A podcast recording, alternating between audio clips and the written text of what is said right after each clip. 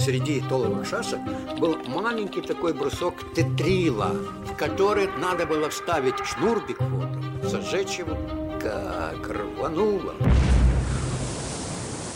Добрый день, уважаемые друзья! С вами вновь подкаст Главного архивного управления города Москвы «Голоса Победы». И, как всегда, с вами в этот день Татьяна Булавкина и Михаил Муруков. Тема нашей сегодняшней встречи выбрана не случайно. Она приурочена к очередному дню воинской славы России, ко дню ракетных войск и артиллерии, который наша страна отмечает каждый год 19 ноября. А почему именно эта дата? Этой дате мы тоже обязаны Великой Отечественной войне. Этот праздник под названием тогда еще День артиллерии был учрежден соответствующим постановлением советского руководства, принятым 21 октября 1944 года. в нем особенно говорилось, особенно указывалось, подчеркивалось, что датой, когда будет отмечаться этот праздник, является 19 ноября, день начала контрнаступления советских войск под Сталинградом. Именно в этот день ранним утром почти Две с половиной тысячи советских орудий и минометов и реактивных систем залпового огня дали свой первый залп в той битве, которая ну, считается нач- началом коренного перелома Великой Отечественной войны. Но ведь в этой битве принимали участие и самолеты, и танки. А, значит, решающая роль была за артиллерией? По итогам этой войны, уже во время боевых действий, именно за артиллерией окончательно закрепилось ее старое такое наименование «Бог войны». Вспомните фильм «В 6 часов вечера после войны» и артиллерийскую вот эту песню, песню гвардейцев-артиллеристов, да? Ну, такой, конечно, Гремит в седых я слышала, лесах суровый бог войны. Ну, потому что артиллерия решает исход. Э, Очень много в исходе сражений. Именно артиллерия с ее возможностью вести многочасовой, прицельный огонь по самым разным целям, переносить его с одной цели на другую, поддерживать атаку пехоты и танков, является наиболее мощным средством вооружения того времени. Да и сейчас, э, знаете самое мощное, что у нас есть, это те же самые стратегические ракеты, те же самые ракетные войска. Это самое мощное огневое средство, имеющееся сейчас в распоряжении человечества. Достаточно ведь вспомнить, что одна такая ракета может уничтожить крупный мегаполис или там поразить любую самую защищенную цель. Мощнее некуда. Чем конкретно занималась артиллерия на поле боя? Потому что я всегда считала, что основная наступательная часть, решающая, за танками. Мировой военный опыт э, как бы опроверг бы ваше утверждение. Во-первых, танки появились до у нас в 1916 году, а артиллерия впервые появилась, извините, в 13 веке. И все это время на полях сражений пушки, пушки вполне себе нормально работали, решая и наступательные, и оборонительные задачи.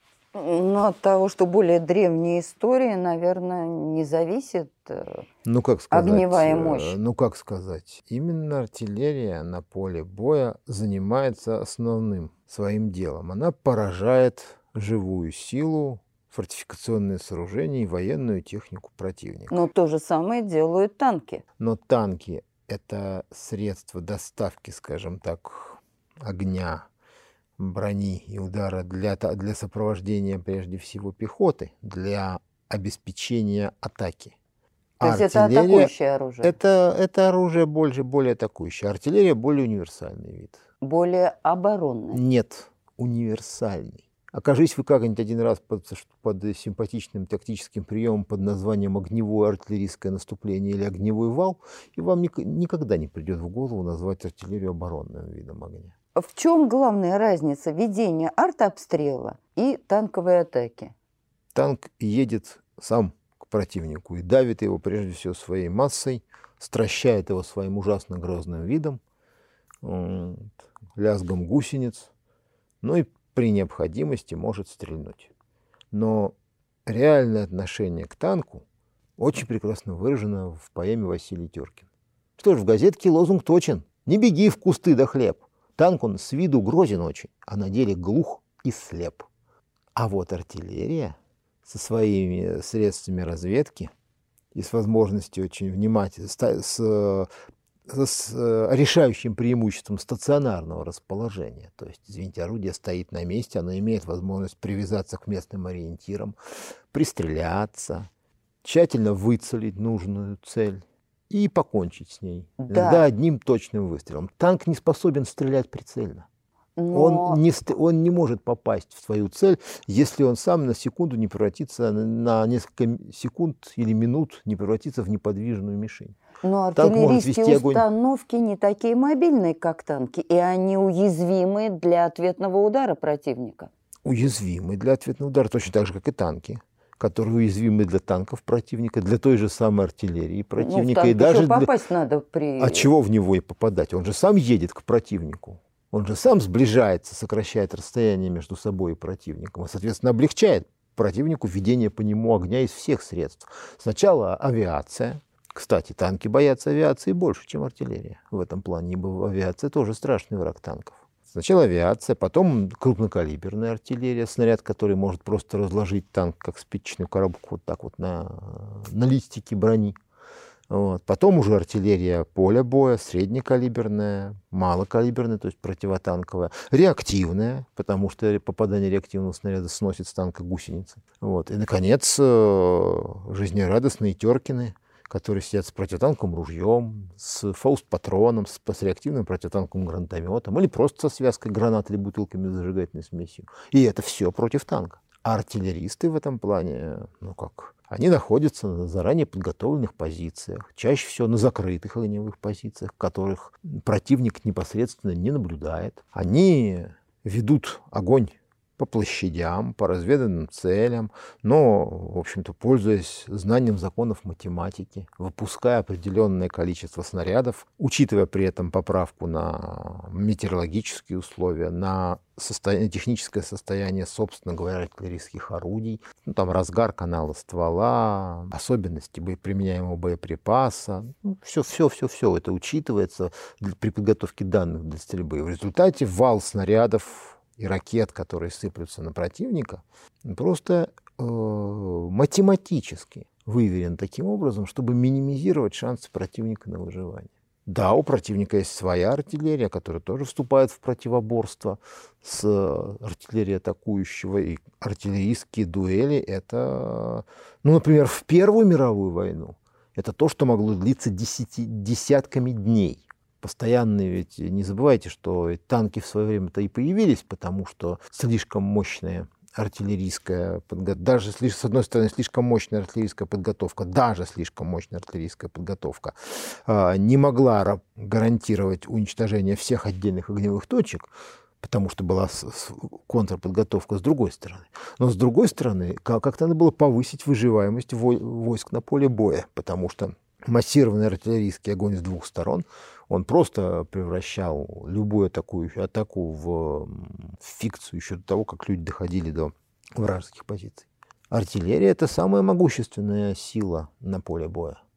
Другое дело, что артиллерия бывает разная. Да, есть артиллерия, кстати, не менее маневренная, чем танки.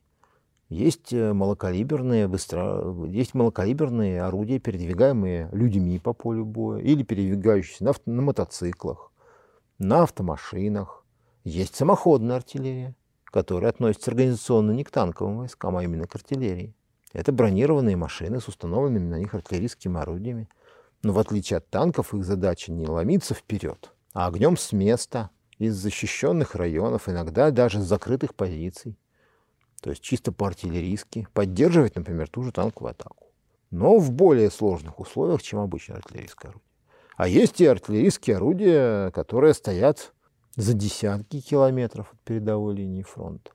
Ну, вспомните, например, а, батарейную, контр, контрбатарейную борьбу под Ленинградом в годы войны, когда обе стороны располагали артиллерией самых разных калибров.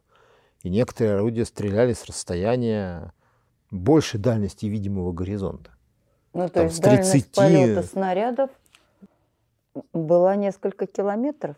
Хм, Ну, была от одного-двух до 40 в среднем километров. А в некоторых случаях, в случае крупнокалиберных сверхдальнобойных орудий больше. Ну, мы же помним, что, например, даже в Первую мировую войну сверхдальнобойное немецкое орудие «Колоссаль» обстреливало Париж с расстояния в 110 километров. В общем-то, сверхдальнобойные орудия существовали и в, э, во Вторую мировую войну. Другое дело, что у нас на Советско-Германском фронте в массе своей применялась обычная артиллерия, ствольная, но ее дальность огня превышала зачастую 20 километров. То есть совершенно не надо стоять непосредственно на поле боя, чтобы попасть куда-то. Можно находиться достаточно, в достаточно комфортабельных условиях. Значит, получается, что артиллерия – наиважнейший вид вооруженных сил, который позволяет достичь победы в бою. Если посмотреть с этой точки зрения на Московскую битву, в 1941 году советская авиация и бронетанковые войска понесли тяжелейшие потери под Москвой. Но все-таки удалось противника остановить. И не только остановить, но и перейти в контратаку. Можем мы так сказать, что Блицкрик на подступах к столице остановили советские артиллеристы? Остановили все, остановили танкисты, о которых мы говорили. Ведь мы не, должны, не должны забывать о тех же самых самоубийственных, давайте честно назовем это своими именами, атаках и контратаках советских механизированных корпусов и танковых дивизий 40, летом 1941 года. Но я как раз и говорила Когда о мы тяжелейших потерях разменивали, разменивали э, сотни танков за десятки, но все лишь ради того, чтобы остановить, выиграть время. Поймите, в любой бой, если этот бой оборонительный, он ведется ради одной только цели. Ради, Удержать позиции. ради выигрыша времени. Зачем вы удерживаете эту позицию? Затем, чтобы перейти потом в наступление. Правильно. Но э, для того, чтобы вы смогли перейти в наступление с этой или позиции, с другой, вам нужно на нее, на ней, на этой позиции сосредоточить количество людей, техники, запасов, боеприпасов, топлива, превышающее таковое у противника, разработать приемлемый план, учитывающий эту позицию, как стартовую точку, да, и его начать реализовывать. А все это требует времени. Поэтому на войне любой оборонительный бой – это прежде всего выигрыш времени. И помогали это время выиграть Красной Армии все, начиная от пограничников, застав под Брестом, или где-нибудь под Владимиром Волынским, и кончая московскими ополченцами, которые там остались навсегда в лесах под Вязьмой. Что же касается артиллерии, да, Красная Армия традиционно, как и русская армия, придавала артиллерии большое значение, и артиллерия в Красной Армии всегда была довольно сильной. Ну, скажем, что на вооружении Красной Армии на 22 июня 1941 года все-таки имелось более 65 тысяч артиллерийских орудий. Это не считая легких минометов. Минометы никогда не считаются. Также не считая зенитной артиллерии, не считая морской. Ну, то есть вы Вот. в артиллерии При мы этом- превосходили? Однозначно. Противника. Однозначно. Все армии, э, которые напали на Советский Союз с 22, с 22 по 9, по 29 июня 1941 года, имели вместе менее 50 тысяч стволов. Точно так же без минометов. Но другое дело, что советская артиллерия тоже понесла большие потери.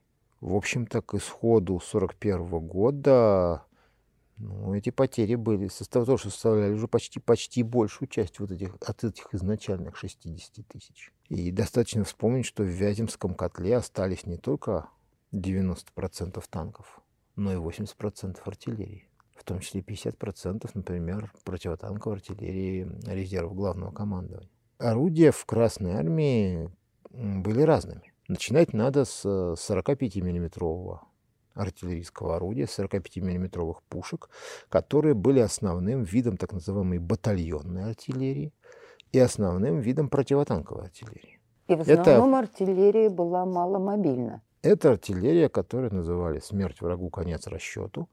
Вот. Перемещалась на поле боя, как правило, силами самого расчета, то есть перекатывалась вручную. На марше в основном либо на автомобилях, либо на конной тяге.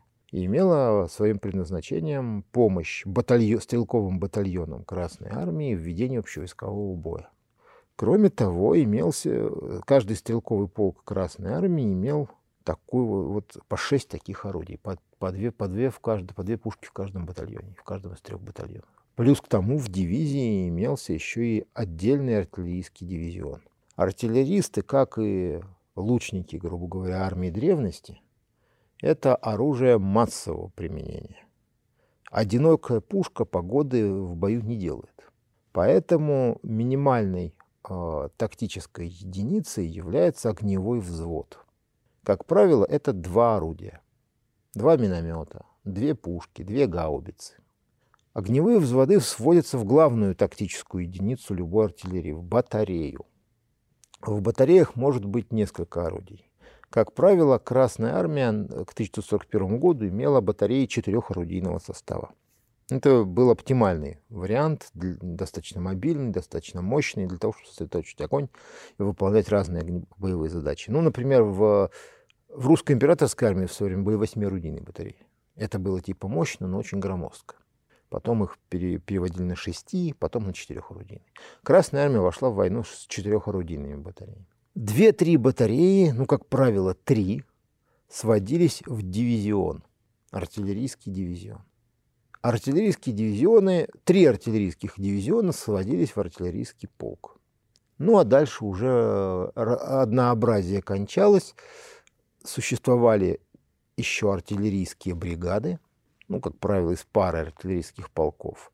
Но самым крупным односоставным, однокомпонентным, скажем так, артиллерийским подразделением являлся именно дивизион.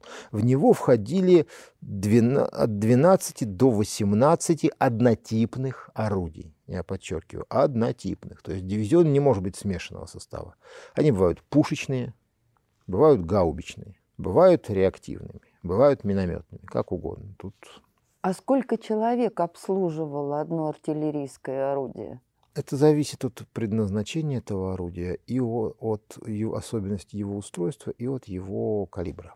Ну и, соответственно, от линейных его размеров. Чем меньше 45... калибр, тем меньше людей обслуживает. Да, 45-миллиметровую противотанковую пушку, как правило, обслуживало 4 человека.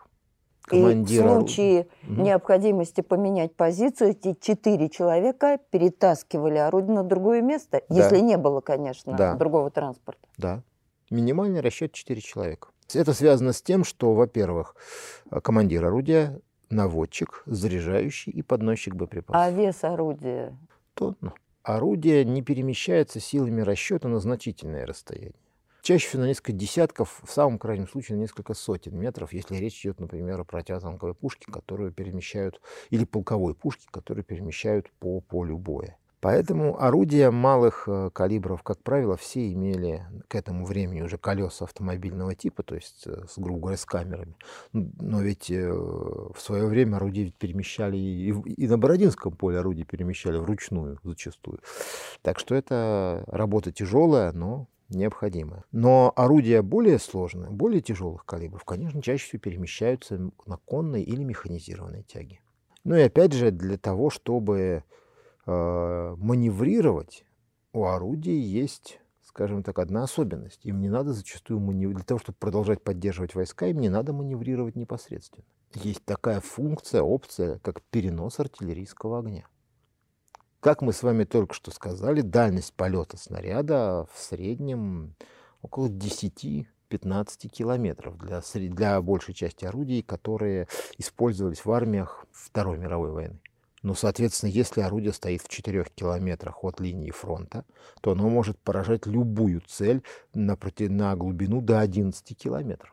Оно сначала перемешивает с землей проволоку на переднем крае, проволоку или там надолбы на переднем крае, потом переносит огонь на 500 метров в глубину и начинает глушить первую линию траншей, потом еще на 500 метров, на, на километр вглубь, э, там по лощинам или оврагам, где засел резерв противника, пытающийся контратаковать. Ну, то есть меняется цель обстрела? Меняется цель.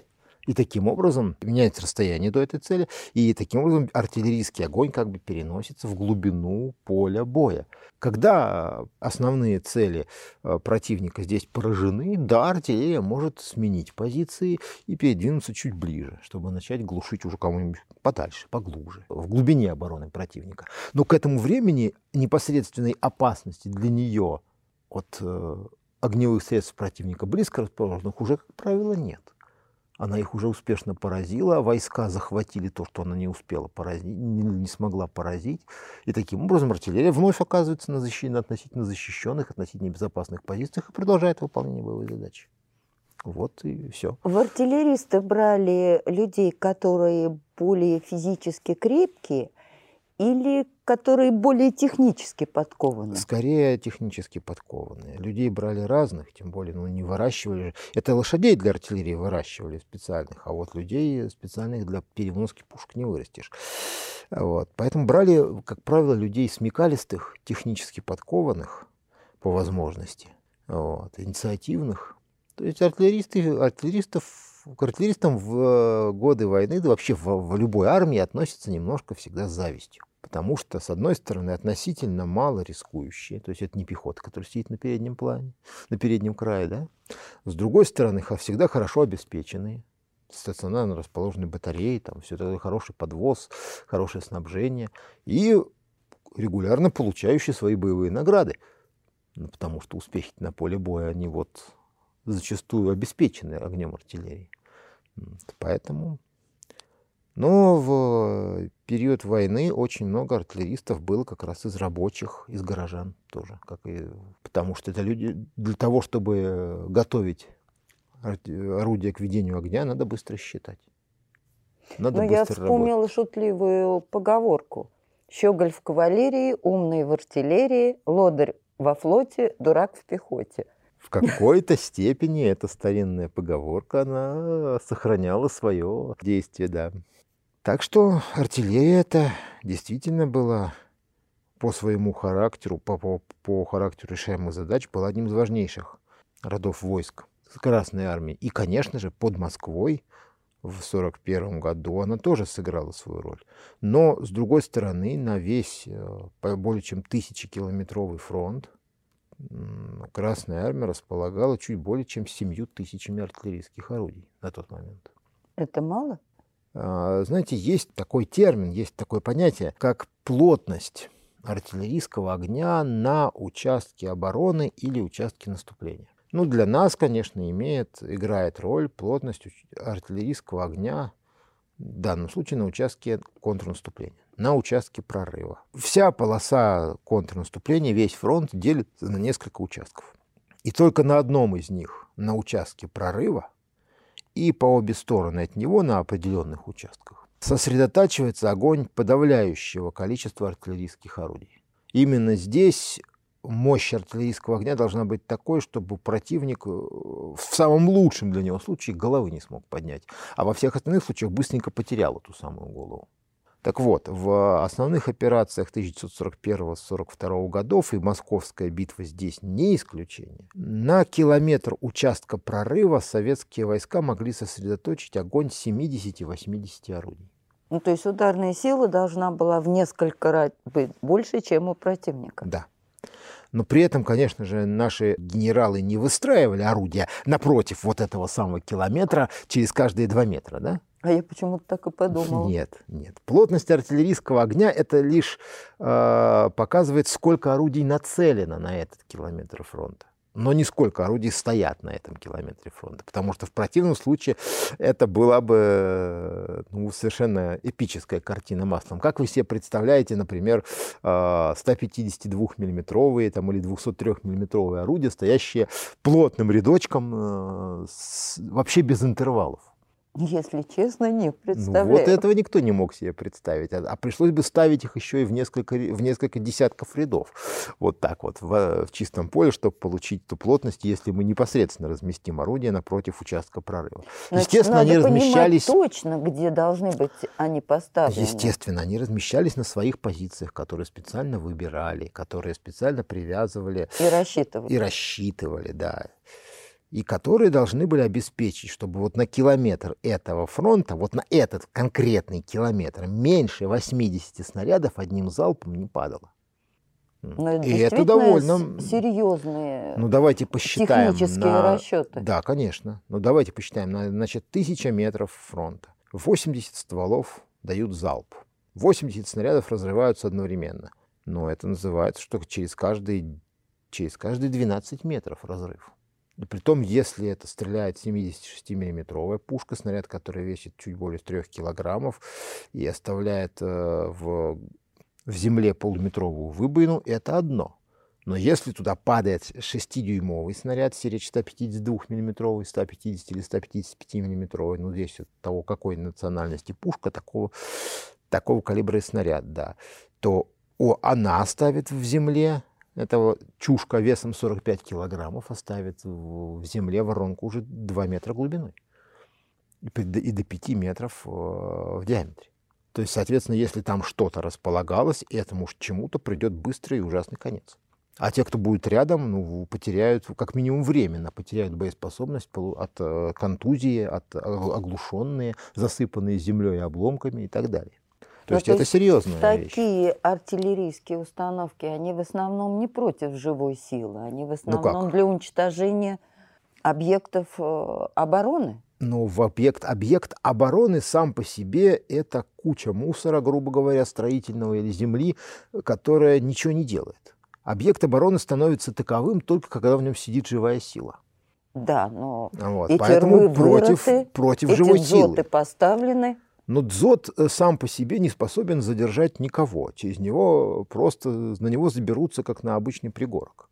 Тот же самый ров, э, если он не простреливается аккуратно в нужном месте поставленным пулеметом, например, преодолевается очень просто. Двумя зарядами взрывчатки, двумя, двумя связками гранат разрушаются его одежда, скажем так, его круто, вот эти вот его склоны. Образуется два таких оползня, два таких, две таких осыпи. И получается дорога, по которой уже совершенно спокойно пехота, например, пройдет это, даже не заметив, автомобиль, ну, немножко побуксует. Танк проскочит на ура. А вот если ров обороняется хотя бы пехотинцами, то как минимум придется перепахивать там все артиллерией, минометами, а может вызывать бомбардировочную авиацию. И вот тогда то начинается то, что называется боевой уже операцией. Ну, значит, артиллерийские снаряды должны уничтожить конкретную живую силу в оборонительных объектах. Конкретную живую силу в оборонительных объектах, конкретную живую силу и технику на открытой местности, если она решила перейти в контратаку, боевую технику, если она едет ли она в сторону ваших позиций с намерением задать вам трепку, или едет в эшелоне, или стоит, э, пока заправляется бензином, пока ее экипажи заправляются кашей со шнапсом. Вот. В любой, люб- цель может быть любая. Михаил, а я хотела спросить вас о знаменитых «Катюшах», которые стали э, символом Великой Отечественной войны. Какое они имели отношение к артиллерии? Организационно реактивные системы залпового огня или боевые машины реактивных снарядов, как они даже назывались, входили в состав артиллерии. А это правда, что «Катюши» практически за полдня до начала Великой Отечественной войны были приняты на вооружение Да, советских войск? да. Э, 21 июня 1941 года на полигоне под Москвой состоялись опытовые стрельбы из двух, кажется, установок на автомобильном шасси. И по итогам их, этих стрельб, по итогам этих испытаний, реактивная установка БМ-13 была принята на вооружение Красной Армии. Но это До начала войны оставалось меньше, э, да, 12 часов. Да, а практическое использование в бою состоялось только 14 июля 1941 года. Но, понимаете Первое. ли, ракетами, пороховыми, вернее, реактивными снарядами, оперенными, в СССР занимались с самого начала 30-х годов. Удалось за это время, примерно где-то с 31 года, кстати, с 30-31 годов, за это время удалось отработать две конструкции двух снарядов калибром 82 мм и 132 мм. Их удалось принять на вооружение с 1937 года на вооружение ВВС. Их удалось применить и отработать в боевых действиях на Холхенголе. То есть еще 1939 год. Да.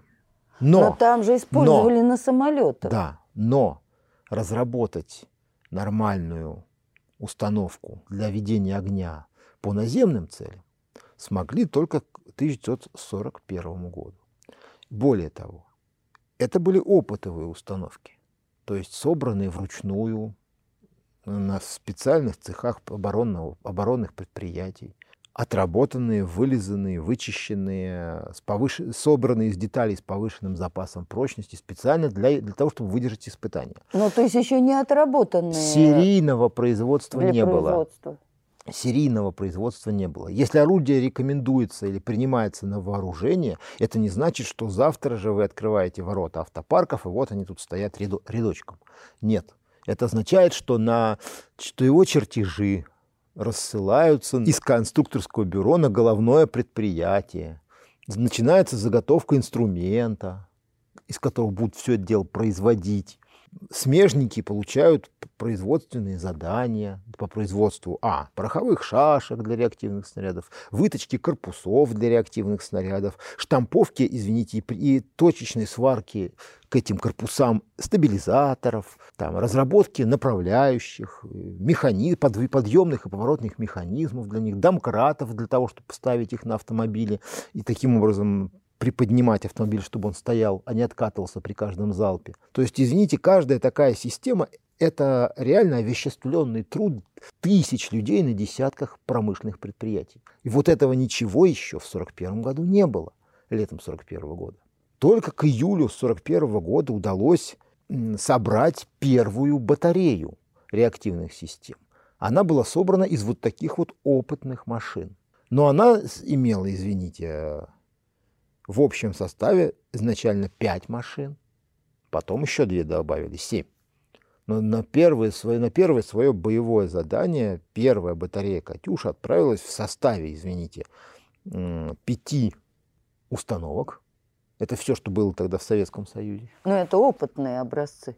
Опытные образцы. Они были сделаны все примерно одного типа, но, кстати, даже каждые эти пять машин имели отличия. Они не были серийными. Каждый из них собирался индивидуально пять машин и одна 122-миллиметровая пушка. Это для пристрелки. Но именно поэтому или из-за чудовищной силы установки «Катюши» подлежали ликвидации в случае окружения или в случае возможности попасть в плен? Ну, в любом те, случае, кто ее обслуживал. и поскольку это оружие было изначально опытным, то все установки в обязательном порядке снабжались системой самоуничтожения. На них устанавливался подрывной заряд. В дальнейшем эта практика так и распространилась на все будущие гвардейские минометные части, и все, большая часть э, установок на автомобильном шасси снабжалась устройствами самоуничтожения.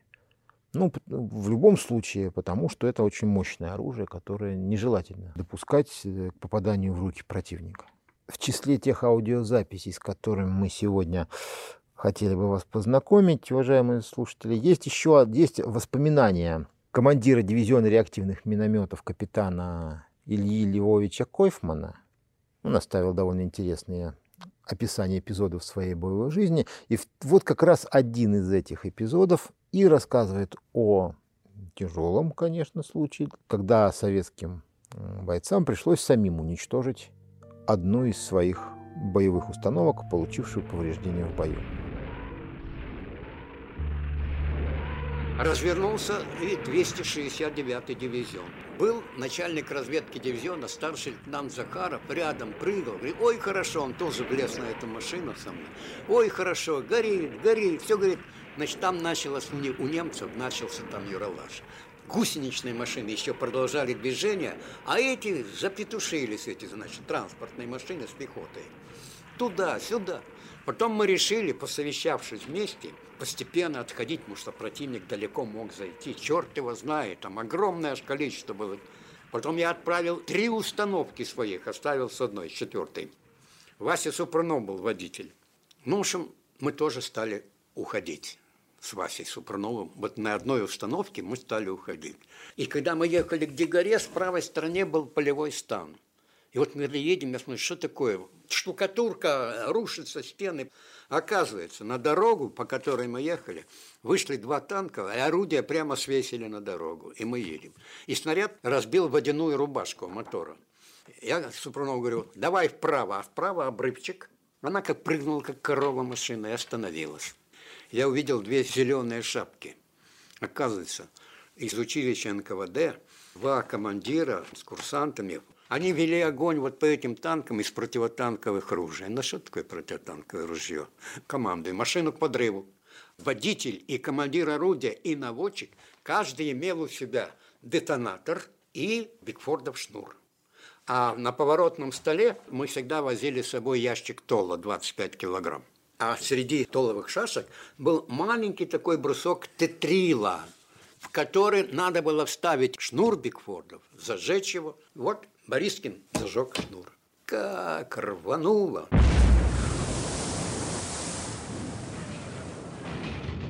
Сначала почему-то колеса мы увидели, метров на сто, наверное, их подбросило этим взрывом. Ну, шутка ли, 25 килограмм тола рванул. А эта подорванная вами реактивная установка была на базе машины ЗИС-6? Да, И как эта машина вела себя в условиях горной местности? Честно говоря, здесь шесть, хотя обе оси были ведущие, но машина была слабая. И по скоростным данным была слабая. С трудом по профильным дорогам без твердого покрытия в сухое время мы развивали скорость, ну, 60 максимум. Причем на акселератор давил, водитель давил, давил, давил, давил.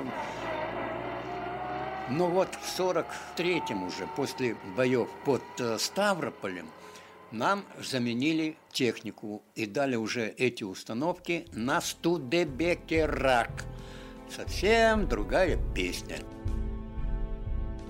Мне хотелось бы привести слова маршала Еременко о его впечатлении, когда он был свидетелем первого использования «Катюш» в боевых условиях. Невероятный рев ракетных мин потряс воздух. Как краснохвостые кометы метнулись мины вверх. Частые мощные взрывы поразили слух и зрение сплошным грохотом и ослепительным блеском. Эффект единовременного разрыва 112 мин в течение считанных секунд превзошел все ожидания. Солдаты противника в панике бросились бежать. Ничего удивительного здесь нет. Батарея за 8 секунд выпустила 112 мин. В общем-то, эффект применения нового оружия, эффект применения реактивных систем залпового огня в период войны, да и вообще, это как раз именно залп, одновременный выстрел из нескольких, из как можно большего числа установок. Притом по относительно небольшому участку земной поверхности, скажем так. Установки, реактивные установки залпового огня не бьют просто по, по линейным целям. Они, они выбирают, как правило, определенный объект в глубине обороны противника, по которому и ведут огонь. Или, или определенный участок. Там район расположения резервов, район расположения артиллерийских батарей, железнодорожная станция, как в случае со станцией Орша, по которой 14 июля 1941 года отработала первая батарея. Да? И одновременный эффект падения нескольких десятков, то есть сотен снарядов, он, ну, можно сказать, сокрушительный. В следующей части нашего подкаста мы продолжим разговор об истории участия советской артиллерии в годы Великой Отечественной войны.